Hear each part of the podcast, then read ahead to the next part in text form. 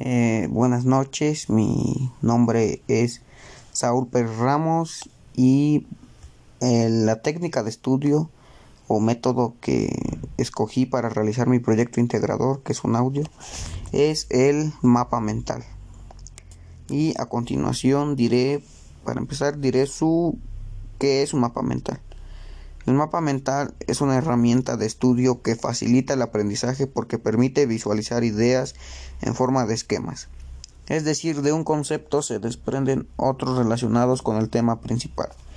Esta técnica fue desarrollada por el experto en educación inglés Tony Busan con el objetivo de sintetizar la información a la mínima expresión posible.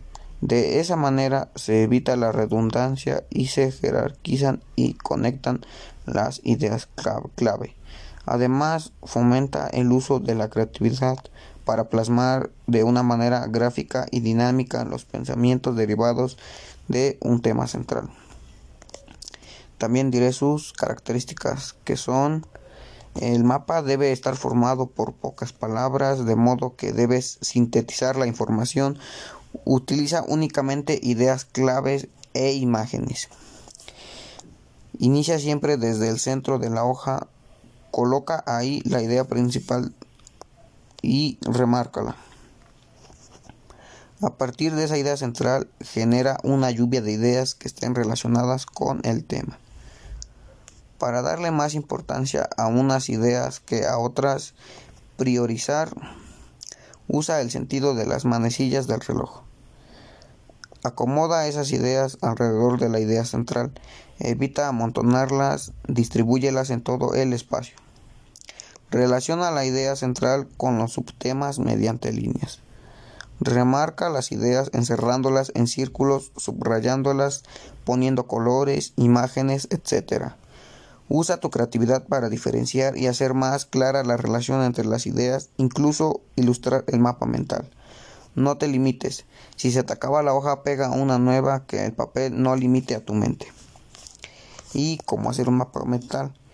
Eh, número uno, coloca la idea central en el centro de la hoja. Recuerda que puedes utilizar palabras o dibujos. Si decides esta última opción, te recomendamos acompañarla de una palabra clave. 2. Ramifica los conceptos importantes que surgen a partir del tema central. Eh, pueden ser tanto como creas necesarios para explicar el tema. Por ejemplo, el tema de este artículo es mapa mental y los subtemas podrían ser qué es, características y cómo se hace. 3. Establece un orden jerárquico de las ideas. Para ello, coloca las ideas en el sentido de las manecillas del reloj y de adentro hacia afuera. 4. Utiliza líneas para unir los conceptos. 5. Destaca las ideas enmarcándolas en, en alguna figura. Eh, los mapas mentales son un método muy eficaz para extraer y memorizar información.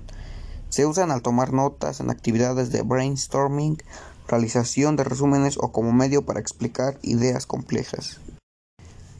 Y yo recomiendo este bueno, recomiendo este método de estudio o técnica, ya que pues la verdad es un poco fácil de realizar, además de que la información se sintetiza y es más fácil de aprender, este, aprender sobre el tema que vas a ver o vas a escribir y es más llamativo ya que tiene, ya que se, su, su contenido es más de imágenes que de palabras. Las palabras solo deben de ser claves y las imágenes son lo que resaltan más y son lo que explican.